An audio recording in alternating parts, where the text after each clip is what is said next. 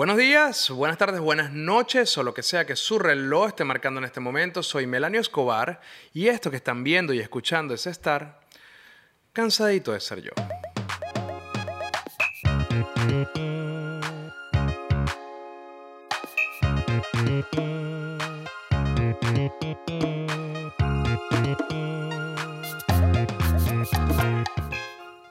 Y en este cansadito vamos a conversar un poco sobre la libertad de expresión y hasta qué punto eh, la libertad de expresión abraza la posibilidad de que tú hables lo que te dé la gana. Pero antes de hablar de eso, yo quiero hacer un mensaje público que tengo que hacerlo, juro, porque o sea, esto es una vaina que pasa en mi casa y que pasa en todos lados.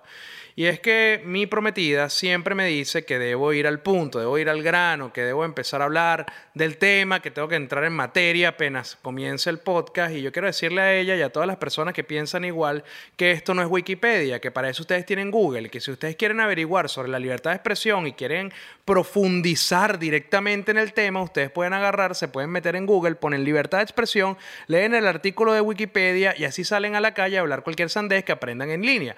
Pero si quieren que yo les cuente las vainas, yo tengo que decir un montón de cosas antes y eso es lo que le, se lo he dicho a ella, que está ahí viendo, se lo va a tomar una foto y todo, está ahí trabajando y viendo escuela de nada, mientras yo estoy aquí tratando de ganarme el pan honestamente.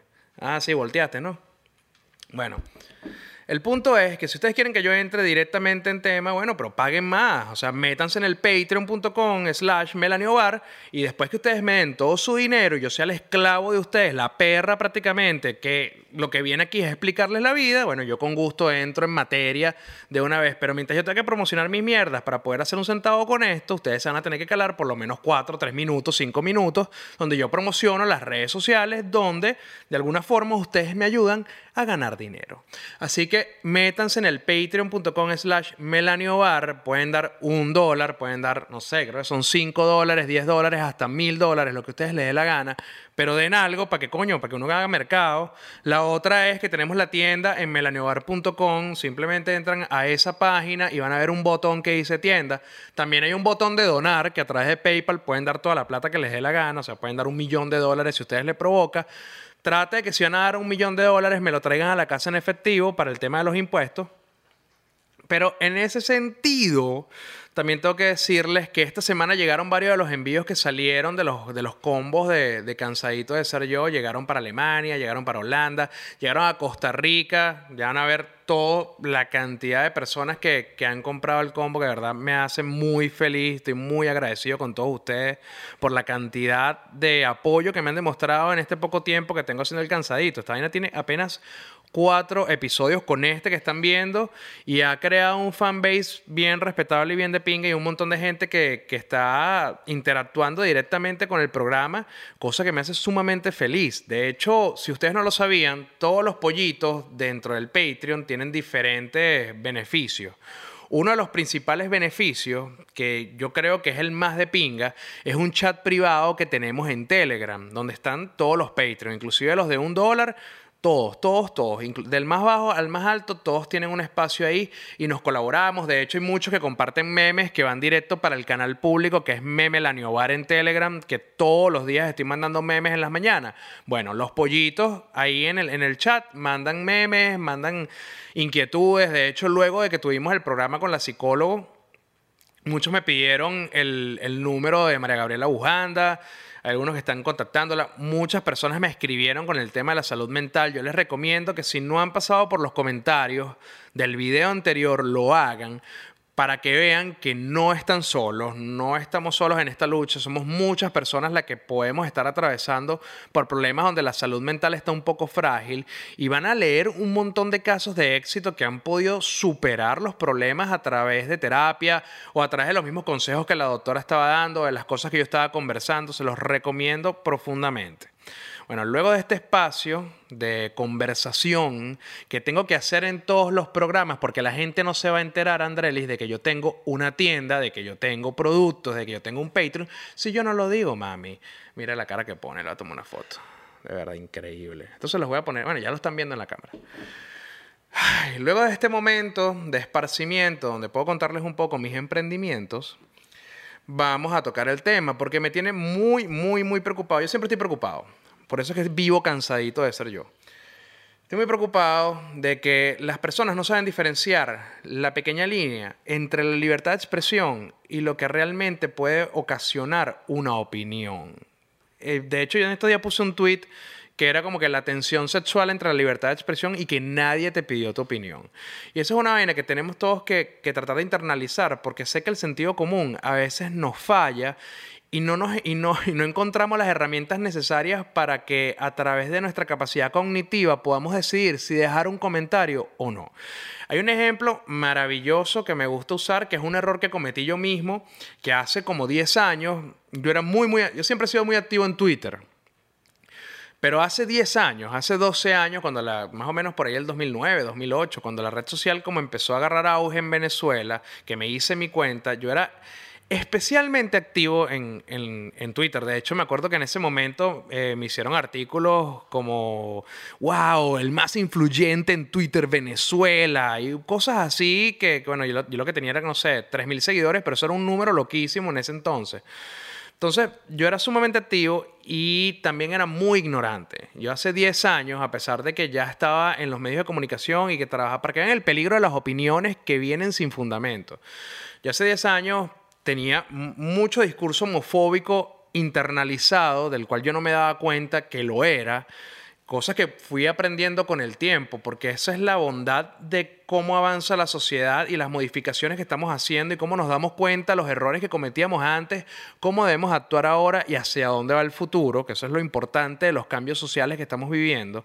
En el pasado, los comentarios homofóbicos era algo visto como común, como normal, y yo lo tenía muy internalizado, muy a pesar de que yo no me sentía ni homofóbico, ni sentía ningún tipo de rechazo contra la comunidad LGBT, ni nada por el estilo, yo no sentía odio hacia nadie, el discurso estaba tan arraigado en mí que yo no me daba cuenta de la cantidad de daño que estaba haciendo a través de chistecitos, este, utilizando ejemplos de personas de la comunidad LGBT como una burla. De hecho, bueno, Daniel Arzola, que es un, gran amigo a través de redes sociales, porque nunca lo he conocido en persona, pero a través de las redes sociales nos hicimos muy amigos y soy sumamente fan de su trabajo, tiene una campaña que se llama No Soy Tu Chiste y que ha estado representada en lugares públicos de muchísimos países. En Argentina hay una estación de metro completa que está decorada con sus murales, donde lo que trata de mostrar es la diversidad y cómo la diversidad no debe ser utilizada para la mofa ni, ni para la burla. Pero hace 10 años, cuando yo era un idiota, eh, utilizaba mucho eso. Entonces llegué al, mira, lo utilicé tanto que llegué al punto de que Ricky Martin me bloqueara en Twitter. Ricky fucking Martin. De hecho, voy a aprovechar el espacio para pedirle disculpas a Ricky Martin por toda la hazaña con la que tuiteaba yo en contra de él. Cada chiste, cada cosa que me parecía graciosa del entorno gay, de, la comunidad LGBT, yo le hacía mención a, a, Ricky Martin de una manera muy visceral y muy estúpida. No entendía el daño que estaba haciendo, cosas que fui aprendiendo con mi trabajo por lo menos en Urbe. En Urbe yo creo que el 80% de las personas que trabajaron conmigo eran miembros de la comunidad LGBT. Era alguna letra del abecedario LGBT. Alguna letra. Yo era la M, pero todos los demás eran de las más famosas. Entonces, coño, trabajando con ellos, eh, digamos, entendiendo más lo que tienen que pasar, las cosas que la sociedad los ha sometido, a mí me ha hecho, a mí me ha hecho mucho más respetuoso y más cuidadoso con las cosas que, me, que expreso. Y en ese entonces un ejemplo buenísimo para, para, describir lo estúpido que puede ser uno con los comentarios y cómo falla las capacidades cognitivas, es la hazaña con la que yo tenía a Ricky Martin, al punto de que Ricky fucking Martin me bloqueó a un huevón en Venezuela que lo tenía ladillado. Y eso es una vaina que vemos repetidamente en redes sociales, cómo las personas se sienten como en derecho y en capacidad de ir foto por foto de un perfil de Instagram comentando barbaridades. Por ejemplo, hay un caso que a mí me da mucha risa, que es una vez que a Nacho, Nacho el, de Chino y Nacho, Nacho el, el, libertador de los jóvenes de Venezuela, Nacho el que tiene como 77 hijos, Nacho el reggaetonero, bueno, ya no sé cuál referencia más, Nacho, el que no es una comida, el que es un artista. Nacho tiene una, como un ejemplo maravilloso para esto, que es que una vieja se metió en su perfil, a comentar que qué feo era el pelo de los hijos, marico. Una vaina completamente descabellada. A ver, yo, yo no me veo entrando, marico, y agarrando mi Instagram y metiéndome en el perfil de Nacho y, buscar una foto de los hijos y que... Vaya, mire, yo no le haría ese corte a esos niños, parecen unas niñas bien feo. De verdad, qué asco. Paz, enviar. Ahora, yo no me veo haciendo eso, pero hay muchísima gente que sí lo hace.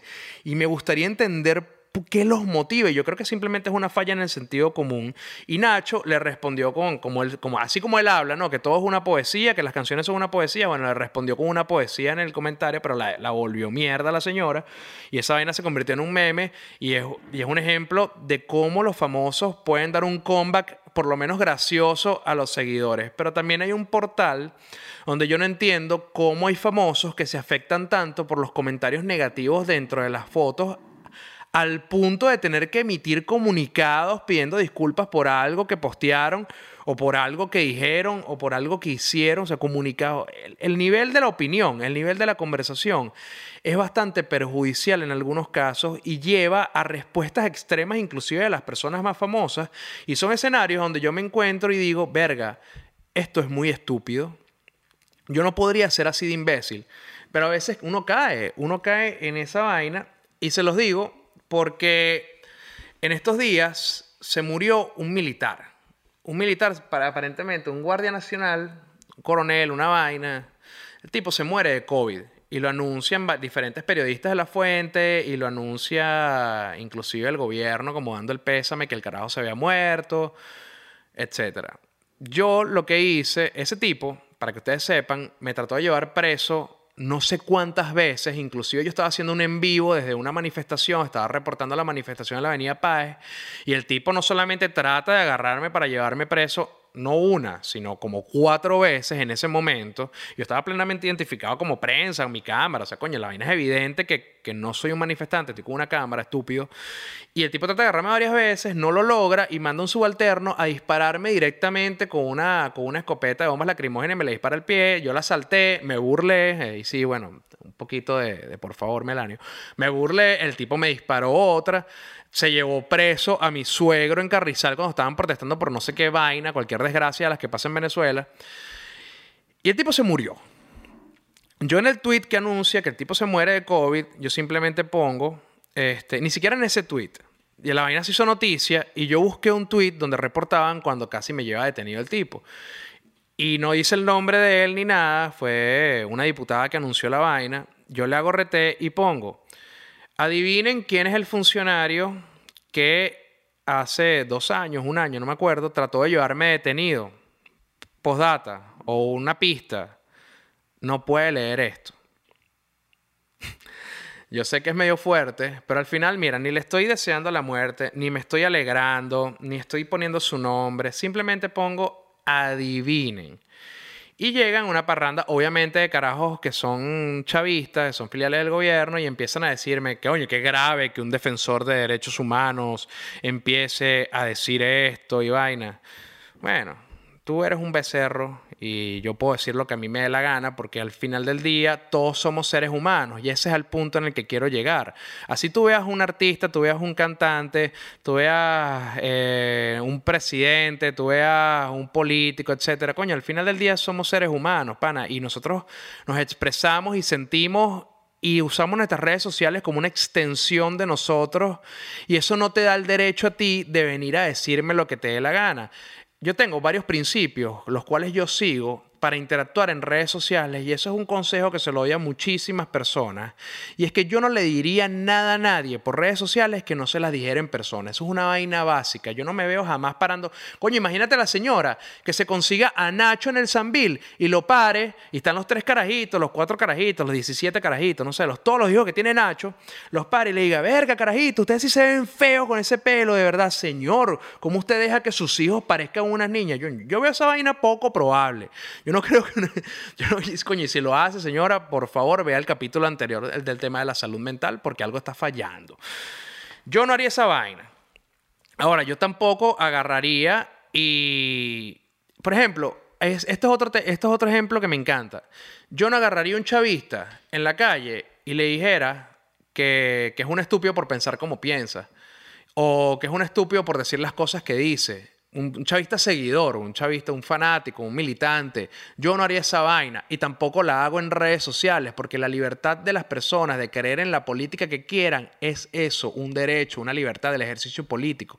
Ahora, yo creo que si veo a Maduro caminando, yo sí le digo sus cuatro vainas, o si veo a un político de alto rango, porque los políticos son servidores públicos que dependen de nosotros. Y se la digo en Twitter, se la diría en persona, y de hecho, lo he hecho en la Asamblea Nacional, en ruedas de prensa, en encuentros, en foros, en protestas. He alzado mi voz lo más posible porque son funcionarios públicos. Hay diferencias entre un personaje público y un funcionario público. A eso sí podemos interpelarlos inclusive en redes sociales.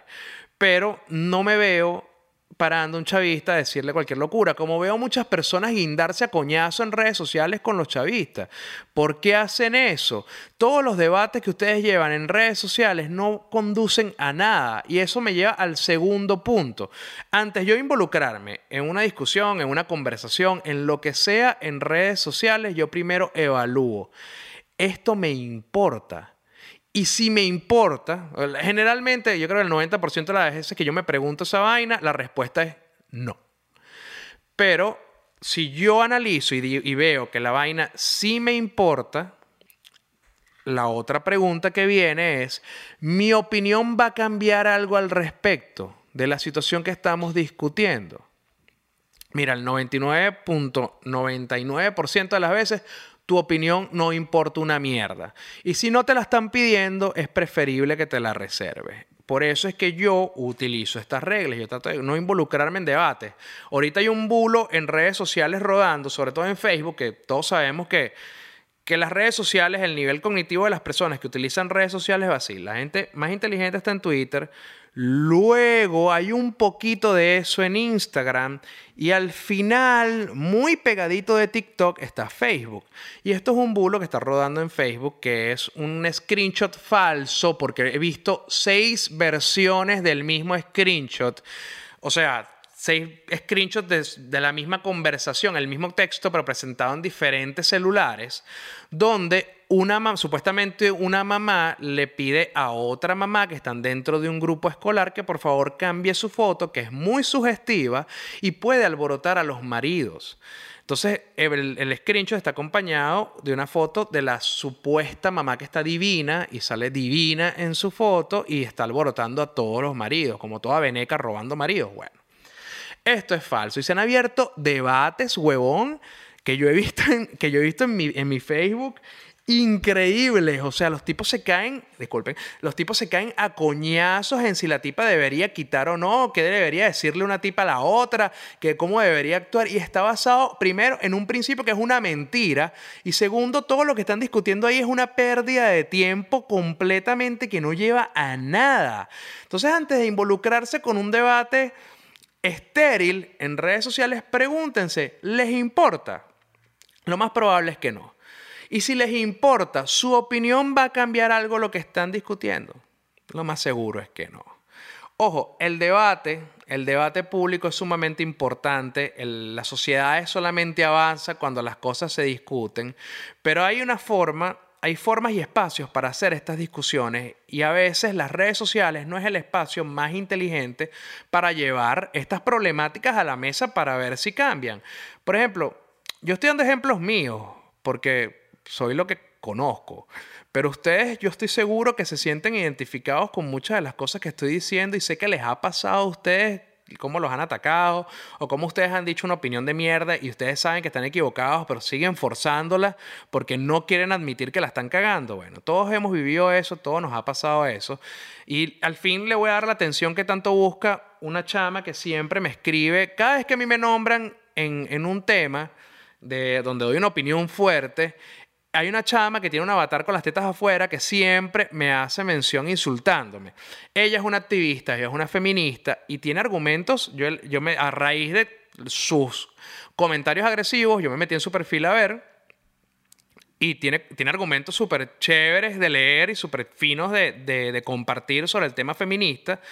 Pero tiene otros tantos que me hizo recordar a un tipo de activismo que yo lo llamo el activismo, el activismo del odio y el activismo del resentimiento. No digo que sea completamente su caso, ya, simplemente que la noté, la vi, vi que tenía estos rasgos y he visto repetirse esto muchísimas veces desde el mundo activista y es el activismo desde el odio, es ese activismo que busca confrontación, que si por ejemplo tú no estás de acuerdo con las feministas y tú lo expresas en las redes sociales, y si tú no estás de acuerdo con la comunidad LGBT y lo expresas a, través de redes sociales, llegan en Cambote este montón de activistas y a través de la violencia, la, violencia verbal, la violencia de la humillación, la violencia de, de, la agresión hacia tu físico, hacia tus comentarios, hacia tu inteligencia, tratan de hacerte cambiar la mentalidad y eso rara vez funciona.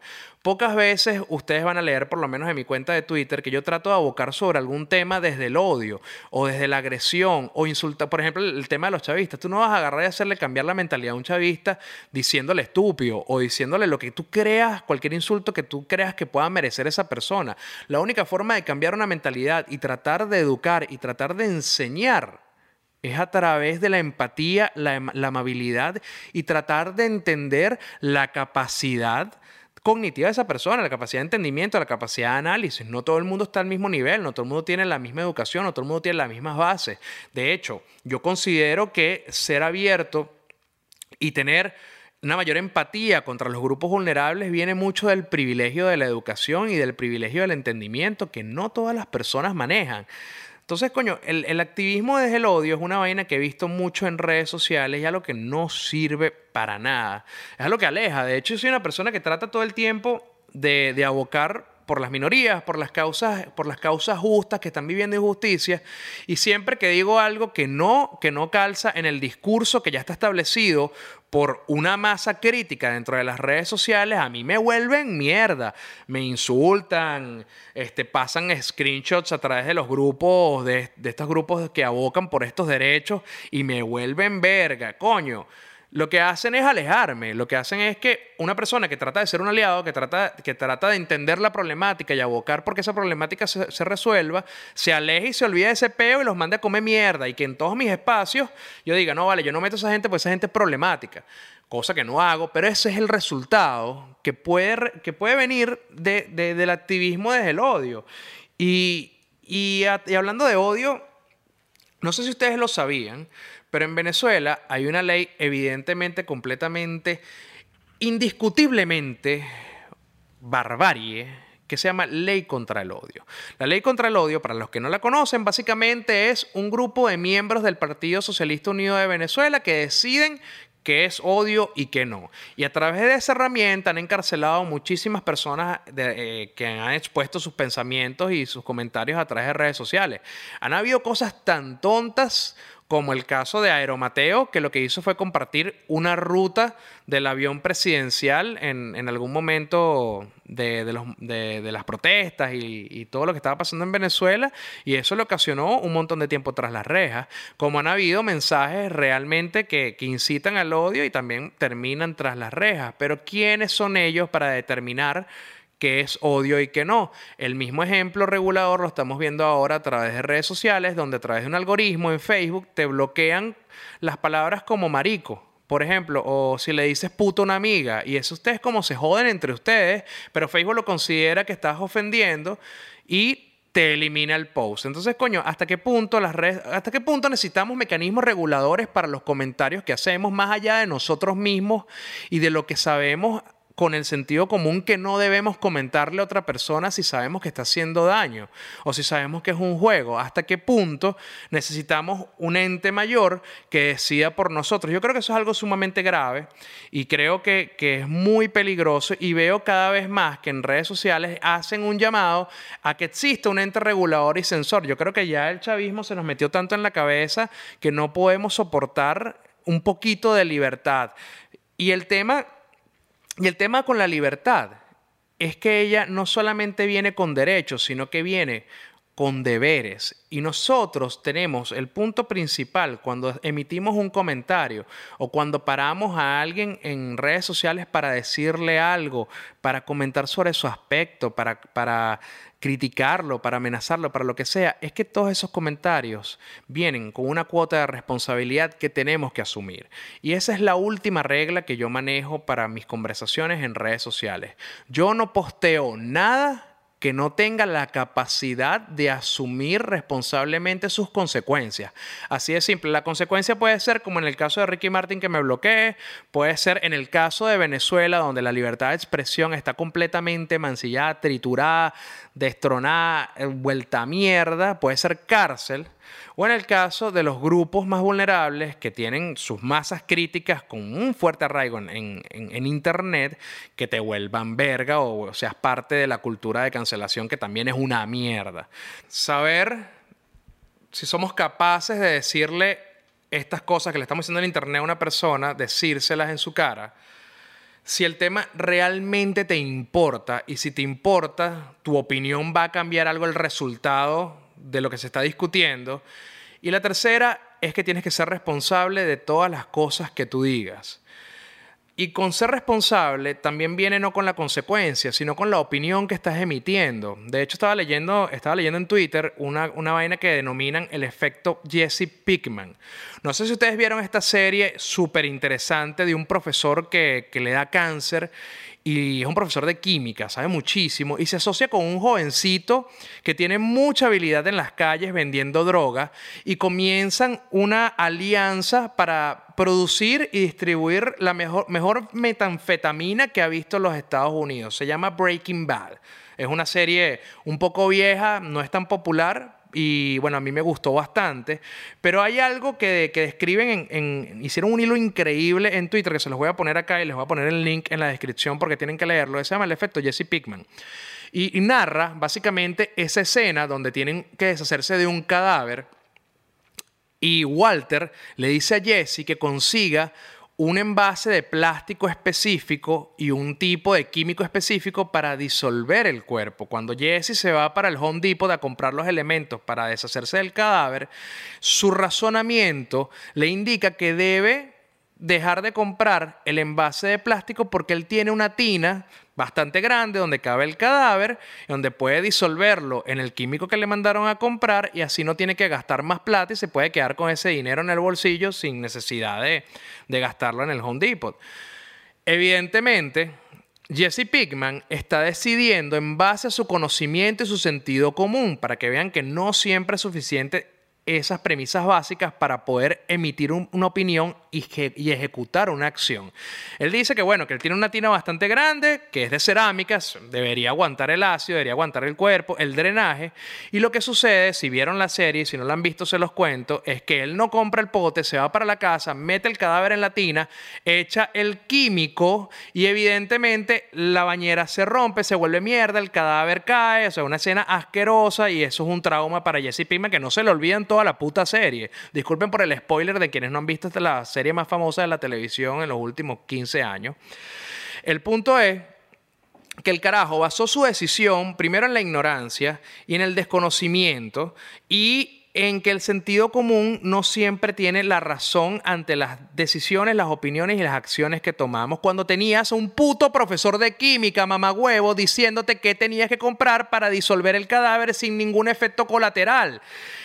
Eso nos está pasando en las redes sociales. Tenemos expertos, tenemos personas que saben de la materia y nosotros desde nuestra ignorancia y nuestra incredulidad tratamos de emitir opiniones increíbles. Lo estamos viendo inclusive con el tema del coronavirus. O sea, coño, tienes en la Organización de la Mundial de la Salud un, conglomerado de médicos que han estudiado toda su vida, científicos que han dedicado alma y pecho a, estudiar los virus, las infecciones, los tratamientos, las pandemias, todo, todo, todas las crisis de salud, tipos que tienen no sé cuántos PhD, no sé cuántos títulos, pero claro, tú a través de YouTube y Google vas a descubrir cómo combatir el virus o que el virus es una conspiración hecha por todos los gobiernos para controlarnos en casa. Y eso mismo lo estamos viendo en todas en todos los escenarios. No es solamente con el tema de los conspiranoicos y, el tema de la Organización Mundial de la Salud o de cómo los médicos están evolucionando todas las semanas una opinión diferente sobre respecto al coronavirus sino que eso lo vemos en opiniones en todo.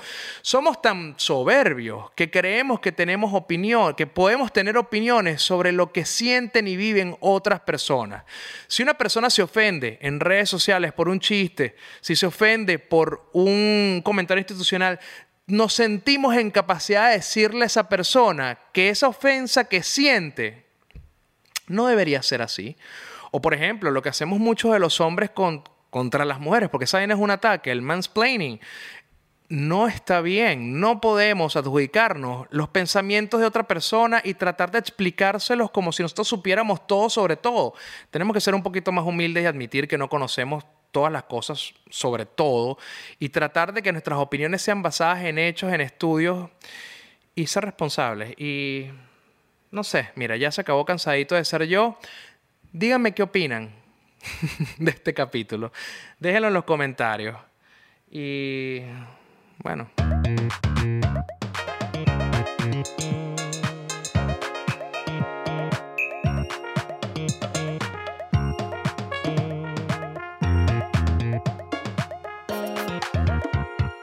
Las opiniones son como los culos. Todo el mundo tiene uno y ustedes deciden a cuál le comen la mierda.